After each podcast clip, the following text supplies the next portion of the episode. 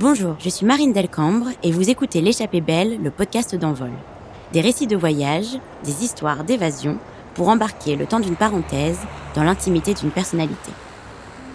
Depuis 25 ans, Francis Kurdian parfume nos vies. Son métier, c'est d'être né. Aujourd'hui à la tête de sa propre maison, également directeur de la création des parfums Dior, il est entré en parfumerie avec un coup de génie. Au mi-temps des années 90, il crée le mal de Jean-Paul Gaultier, l'un des plus grands succès de ces dernières décennies. Un début de carrière sur les chapeaux de roue, également marqué par une rencontre décisive avec une ville, New York, son premier grand voyage.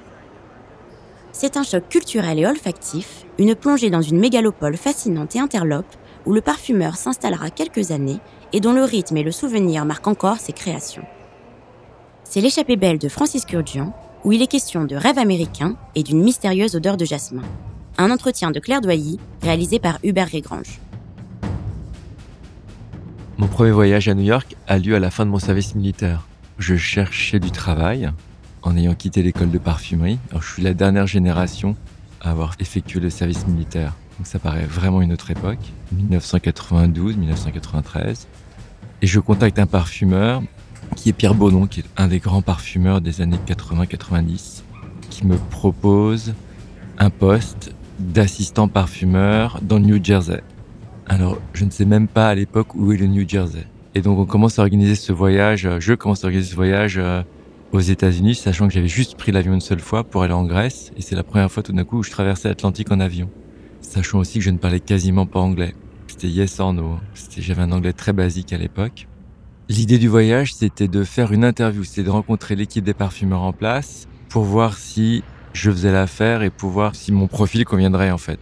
Je suis en relation par téléphone avec euh, l'équipe des parfumeurs sur place et il y a l'assistante qui me dit bah, je vais arriver à New York, il y aura un taxi qui viendra me chercher à l'aéroport et on me pose euh, dans un hôtel qui est de mémoire le Novotel hein, sur Broadway. Alors c'était assez magique parce que bah, Broadway c'est quand même euh, incroyable et puis tout d'un coup New York devient une forme de carte postale vivante. Depuis que je suis petit finalement on voit du New York euh, dans tous les sens en fait, dans beaucoup de films, dans des documentaires, des films, des séries. Ça donne l'impression de d'un déjà vu. Il y a des endroits plus iconiques que d'autres. C'est sûr que Times Square c'est iconique.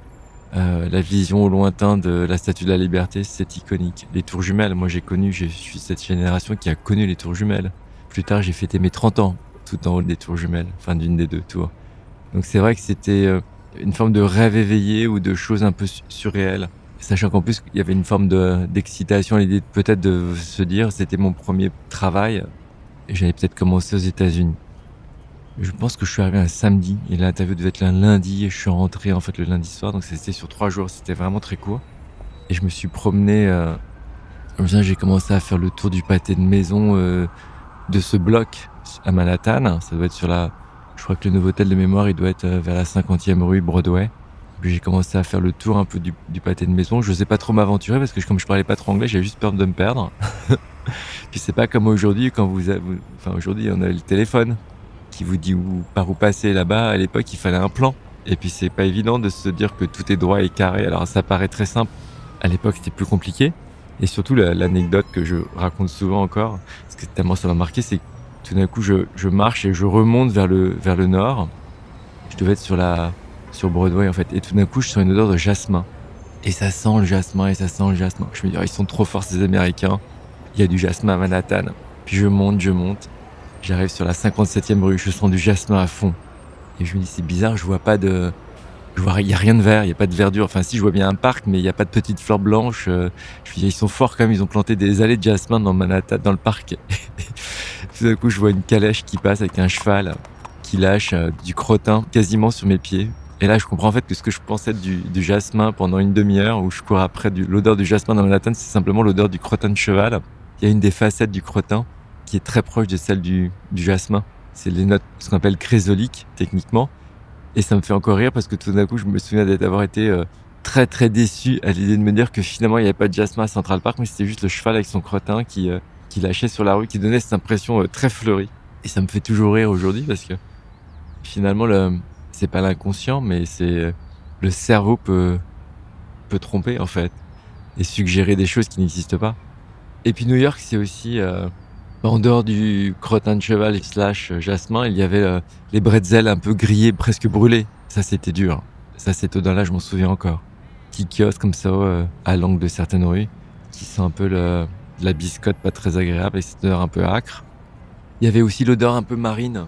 À New York, il y a une odeur très particulière et ce mélange d'urbanité et de et d'embrun. A quelque chose un peu salé.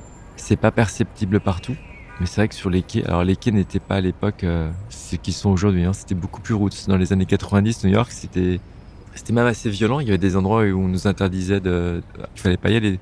Toute la partie du Lower East Side et de Alphabet City, maintenant, où, où ce sont des endroits très branchés, ou qui l'ont été à un moment donné en tout cas à l'époque, si on dépassait la deuxième avenue, euh, on n'était pas sûr de rentrer vivant. Il y avait aussi le, le meatpacking. Je me souviens, ma première visite au meatpacking, c'est encore le meatpacking, hein, c'est encore euh, les halles à la viande, vraiment. J'ai retrouvé une amie là-bas, donc on a fait quelques, on est sorti deux soirs de suite.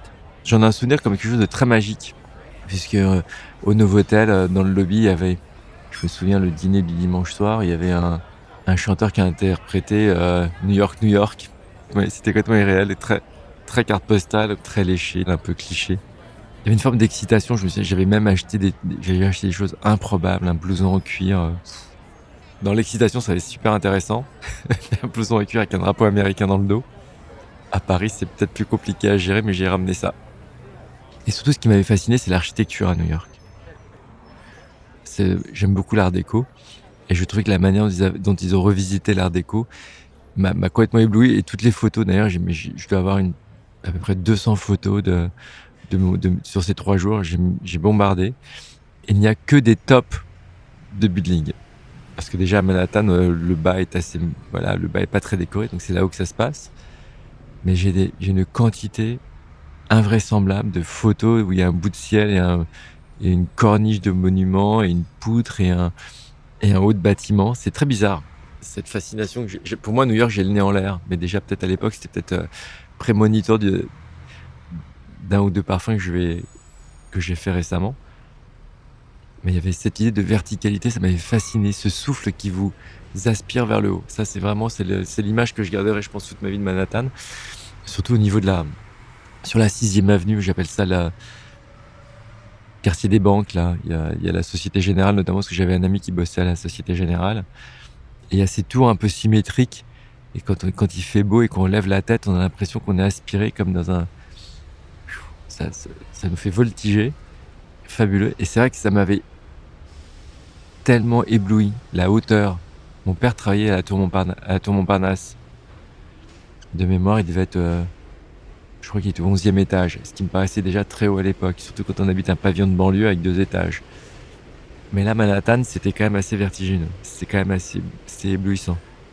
Et c'est vrai qu'il y avait une forme de fascination pour New York. Je crois que Colette devait juste euh, ouvrir. Donc il y avait beaucoup de choses qui venaient de New York, de mémoire.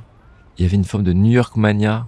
Autant l'Angleterre m'a jamais, Londres m'a jamais fasciné, mais autant les, c'est vrai que New York, il y avait une forme de rêve américain, de tout est possible, même en parfumerie, parce que dans les années 90, c'est pas le début de la parfumerie américaine, mais c'est la confirmation que le marché américain avec ses spécificités, est un grand marché. Et c'est vrai que ça me paraissait important de devoir aller à New York pour apprendre la parfumerie américaine. Ça, j'en avais conscience. Mais c'est vrai que c'était pas le moment. Je suis retourné euh, trois ans plus tard. Et c'est vrai qu'à l'époque, la parfumerie à New York, c'est euh, en 85, 90, les grands lancements de Calvin Klein, Obsession, Eternity. C'était important. Pleasures de Estée Lauder, très grand parfum. Les grands parfums de Ralph Lauren, c'est à peu près à cette époque-là. Et c'est vrai qu'apprendre la parfumerie aux États-Unis et une parfumerie d'Américains pour les Américains, je trouvais ça, c'était capital en fait. L'idée de la parfumerie française était en train de devenir un peu obsolète. Elle existe toujours cette idée de la parfumerie française. Mais c'est vrai qu'il y a des techniques, il y a une technicité du parfum américain qui m'a semblé important d'acquérir. Et j'ai eu cette chance, peu de temps après, d'y retourner. J'étais jeune, donc encore malléable. ça, ça me paraissait intéressant je me suis installé aux États-Unis en 95 et en fait, il s'est passé trois ans entre mon premier voyage en tant qu'apprenti parfumeur, 95, entre deux, j'ai créé le mal de Jean-Paul Gaultier et tout d'un coup, Quest, la société pour qui je travaillais, venait d'ouvrir une filiale à Manhattan et moi j'ai dit Manhattan oui. Il y avait un bureau à New Jersey, j'ai dit j'irai pas à New Jersey, mais si je dois aller quelque part, ce sera à New York, Manhattan et, nulle part ailleurs. Et donc ça s'est fait en 95. J'avais juste terminé la composition du mal. Le lancement s'est fait en septembre à Paris. Moi, j'étais déjà parti à New York pour y habiter. Donc j'y habitais euh, trois ans, un peu plus de trois ans la première fois. Je suis parti m'installer à nouveau en, en 2008. La seconde fois, c'était plus compliqué parce que je suis passé de touriste à résident. Et là, c'est beaucoup plus compliqué parce que tout était différent. De... J'ai des anecdotes à hurler de rire, hein, de brancher le gaz, euh, mettre l'électricité, des choses qui paraissent simples parce qu'en France, c'est simple et tout d'un coup, tout se fait par téléphone et il faut faire le 1, le 2, le 3, press pound et faites l'étoile. Mais quand on ne parle pas anglais et qu'on comprend ce qu'on entend, en fait. J'ai pas appuyé sur le bon bouton, donc plutôt que de prévenir que j'avais pas le gaz, j'ai prévenu que j'avais une fuite de gaz. Donc les pompiers sont arrivés, ils m'ont défoncé la porte de mon appart. Des problèmes de d'ouverture de compte en banque parce que en France, ça paraît relativement simple d'avoir une carte de crédit. Mais aux États-Unis, la carte de crédit n'a pas la même fonctionnalité. La carte de crédit aux États-Unis, c'est vraiment une carte pour avoir un crédit. En France, c'est une carte de paiement, la carte de crédit, la plupart du temps. Là-bas, pas du tout. Donc, quand vous n'avez pas d'historique de crédit, en fait, on vous donne pas de carte de crédit. Sauf que si vous n'avez pas de carte de crédit, vous payez, vous payez comment? Donc, c'est tout ça, c'est des imbroglios jusqu'au moment où j'ai réussi à remplir un papier, à avoir une American Express parce que quand j'ai rempli le nom de ma, ma banque, j'ai mis la poste. Mais la poste, en anglais, c'est LA Post. et en fait, ils pensaient que j'avais une banque à Los Angeles et c'est comme ça que j'ai eu mon American Express parce que euh, ils pensaient que j'avais un compte en banque à Los Angeles. Et je me souviens, mon agent immobilier qui me faisait faire les visites dans New York, quand je lui avais dit, j'avais écrit un brief. Ah, je lui ai dit, moi, je veux pas habiter dans une tour, je veux pas de doorman, je veux avoir une vie proche de celle que j'ai à Paris. Il m'avait traité de fou. Il m'a dit, you are crazy man. Et puis on a fini par trouver un petit euh, brownstone euh, dans Chelsea, qui était vraiment pas le Chelsea d'aujourd'hui, qui était encore un peu euh, limite euh, dans le quartier un peu. Euh, je me souviens, il y avait des seringues dans les caniveaux. Enfin voilà, il y a des prostituées pas très loin. C'était un peu rock'n'roll. Je me souviens de l'odeur des. l'odeur de New York me marque beaucoup, en fait. Il y a des choses comme ça, l'odeur de l'été. Il y a les puanteurs de l'été avec le croupi et ça fait vraiment remugle. Il y a un truc qui est vraiment terrible. L'odeur des poubelles, terrible. Mais il y a aussi l'odeur du beau temps à New York, l'odeur du froid enfin cette sensation de froid quand il fait euh, les moins 10 à Manhattan. Hein. En plus 95 quand je suis arrivé, on a eu 7 euh, tornades de neige jusqu'en mai. Enfin cette ville des extrêmes et c'est fascinant. En fait c'est ça qui m'a toujours fasciné à New York. Il y a d'autres villes comme ça. Hein. La plupart des mégapoles ont ces extrêmes-là. Il n'y a pas que New York. La richesse, la pauvreté, enfin ce sont des tensions qui sont propres aux mégapoles. Mais c'est vrai qu'à 23, 25 ans, découvrir ça et puis surtout n'avoir rien vu avant. Parce que j'avais rien vu avant du monde en fait. Mon horizon, c'était la Charente-Maritime et c'était Paris. Et tout d'un coup, se retrouver à New York, je dirais pas que ça a changé ma conception de la parfumerie parce que j'y suis allé pour apprendre aussi autre chose. Donc, j'étais dans la, dans la demande de ça. Ça a été violent parce que, ne serait-ce que le statut du parfumeur à New York n'est pas du tout le même que celui à Paris. À Paris, le parfumeur est une forme d'autorité. Quand je dis autorité, ça, ça représente une figure assez noble, la création. On dépasse le cadre juste du savoir-faire. À New York, le parfumeur est détenteur d'un savoir-faire et c'est comme un technicien à qui on va dire de faire des choses. Donc ça, ça a été très très compliqué pour moi. Comprendre aussi que les messages les plus simples sont les messages les plus forts. Ça, c'est vraiment les Américains qui m'ont appris ça. Le pitch, voilà, on n'a pas de temps à New York. Et même pour expliquer un parfum, il faut, il faut que ça soit relevant et il faut que ça fasse quick. Il y a quelque chose de, ils ont toujours été dans l'urgence. Alors c'est compliqué quand vous avez besoin du temps de création parce que la création nécessite un peu de temps. Et puis c'est une vision du luxe assez particulière aussi parce que il euh, n'y a pas la notion de d'artisanat aux États-Unis. Elle existe très très peu. C'est une vision industrielle et industrialisée du, de l'objet. C'est une vision du design, mais c'est euh, le design euh, a plusieurs millions d'exemplaires en fait. Il n'y a pas cette idée de, du fait main. Il y avait une appétence pour ce marché américain naissant. Et c'est vrai que les marques françaises commencent à se prendre un peu des, des claques commerciales parce qu'il fallait jouer le jeu de la structure des parfums américains en fait et on savait pas faire. On était toujours nous avec nos Mitsuko, nos Chalimar et nos numéro 5 de Chanel. Donc il y avait comme une révolution esthétique aux États-Unis qui se passe qu'il fallait commencer à comprendre quand même. On a quand même en France une propension au classicisme et on est très conservateur comme marché. On n'aime pas trop la nouveauté. Les nouveautés ont du mal à s'installer euh, rapidement. Et c'est vrai que le, Jean-Paul Gaultier quand il je me souviens quand on a célébré euh, son sa place de numéro 1 en France c'était inouï au sens, oui, c'était euh, à la fois imprévisible mais inouï. C'était excitant. Dans ces années-là, la parfumerie, elle, elle bousculait des choses. Aujourd'hui, j'ai l'impression qu'on est, il y a moins d'audace. Il y a des choses qui se passent, mais j'ai l'impression qu'on ne passe pas le cap. C'est-à-dire que c'était même dans une boîte de conserve. Mais en tout cas, on cherche pas à, à sortir de, de ces codes-là. Et c'est vrai que dans ces années-là, quand je suis arrivé à New York, Je me souviens les réunions de travail olfactives, il y avait une forme d'excitation et c'est vrai que c'est un marché hyper compétitif et on sent à New York cette compétition. New York est une ville de compétition. Une ville où chaque instant de votre vie est presque une compétition. C'est une compétition au bureau, c'est une compétition euh, chez le client, c'est une compétition à la salle de sport, c'est une compétition, euh, voilà, c'est la compétition à New York. Moi j'aime bien la compétition, ça me dérange pas. quand je suis arrivé à New York, il y avait cette forme d'excitation et que j'ai retrouvé d'ailleurs quand je suis tombé sur la citation de Simone de Beauvoir. Elle a écrit euh, Il y a quelque chose dans l'air de New York qui rend le sommeil superflu.